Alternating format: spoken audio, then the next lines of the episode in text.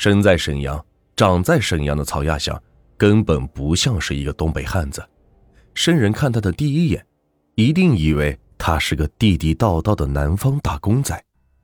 三十岁刚出头，前额便有些秃顶，一对狰狞的眼睛深陷在眼窝里，两条呈倒八字的胸眉向鬓角处高高挑起，精瘦的脸颊泛着灰白色，不到一米七的身材。很难使人联想到他会干出那种杀人越货的罪恶勾当。年纪轻轻的曹亚祥在沈阳铝材厂并没有什么前科劣迹，只是一个普普通通的工人。一九九一年的一次意外工伤，使他的人生发生了重大的转折。那次的工伤给他的正前额留下了一块深深的疤痕，虽没落下严重的后遗症，但从此。却成了他有班不上的充分理由。百无聊赖的曹亚祥去哪消磨那难熬的时光呢？他把目光瞄准了灯红酒绿的舞厅、夜总会，低廉的收入与高档的消费，往往使曹亚祥在袒胸露乳的女舞伴面前显得是十分尴尬。他原本十分平衡的心境渐渐的失去了平衡，他开始与一些无常的女舞伴频繁的接触。进而发展到关系异常。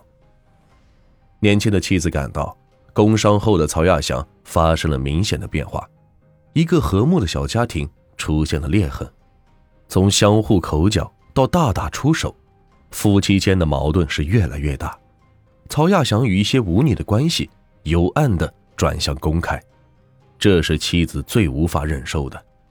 一九九五年的四月，这个不幸的家庭终于解体了。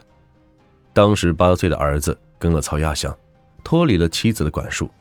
曹亚祥像是一辆没了闸的破车，高速的滑向罪恶的深渊。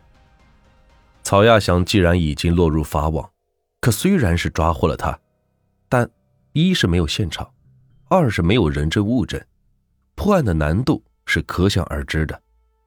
探长李福良、刑警吕有胜、张东旭早已是做好了充分的思想准备。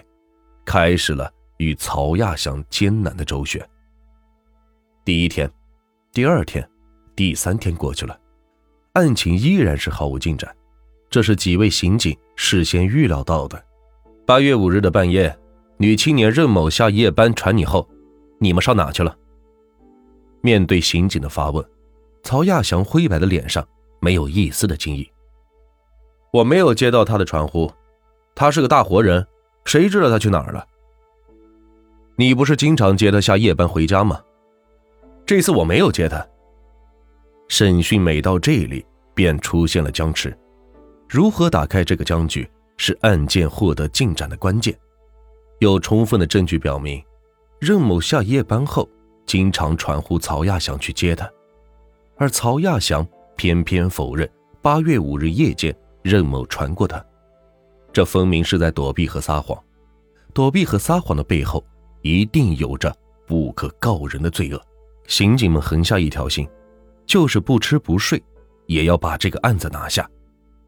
看到这里，有的朋友们可能会问：到曹亚祥的家里搜查一下，不就是案情大白了吗？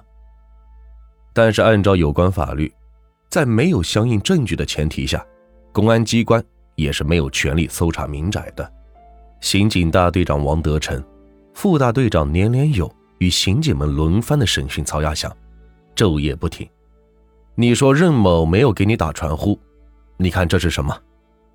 第四天，刑警们把杀手锏亮出，这是曹亚祥所持的 BP 机传呼台出具的一份证据，上面准确无误地记载着：八月五日夜间二十三时二十分，女青年任某。在选矿药剂厂门前的电话亭，给曹亚祥打传呼留下的信息记录。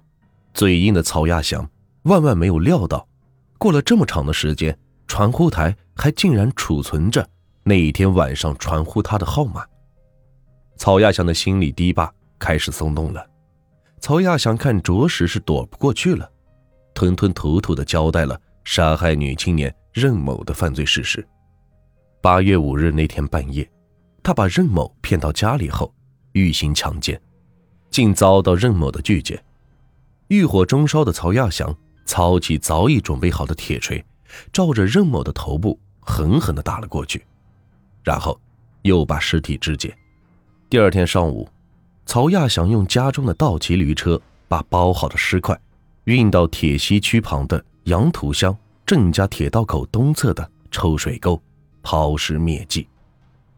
这桩血案，刑警们早在预料之中，但还有女青年方某。王某的失踪，是不是曹亚祥所为？副大队长年连友与二零二侦探组的刑警分析，手段凶狠的曹亚祥能如此杀人碎尸，就不止一起，一定要深挖，扩大战果。刚刚招供的曹亚祥，谁知又推翻供词，说他一个人也没有杀。可是刑警们未曾失去信心，越是大案要案。越会出现反复，这是刑警们长期办案所得出的结论。曹亚祥供出杀死任某一人之后，以为刑警们能放松追查，恰恰相反，审讯是咬住不放，四天四夜的轮番审讯，真使得曹亚祥是支撑不住了。无奈，曹亚祥终于供出了一个惊人的数字，着实让经得多、见得广的刑警们大为震惊。五名女青年先后被他强奸后洗劫物品，杀人灭迹后抛尸至那一条臭水沟中，比已经报案失踪的三个女青年又多了两个。曹亚祥的供述是真是假，还要靠确凿的证据来检验。刑警们依法搜查了曹宅，这是铁西区燕粉街一个十分偏僻的独门独院，肮脏破败。果然，在曹家的炕边。主柜、天棚上等多处发现了喷溅的点点血迹，同时还在他家的隐蔽处发现了大量的女人金银饰品、女用皮鞋、女用提包等，还有一台来路不明的录放机和几袋淫秽的录像带。大量与女人有关的物品表明，曹亚祥与失踪女青年的确有关系。从血迹检验来说，初步认定。这里是杀人灭迹的第一现场，那么查找被害女青年尸源，则是最后给此案定案的关键所在。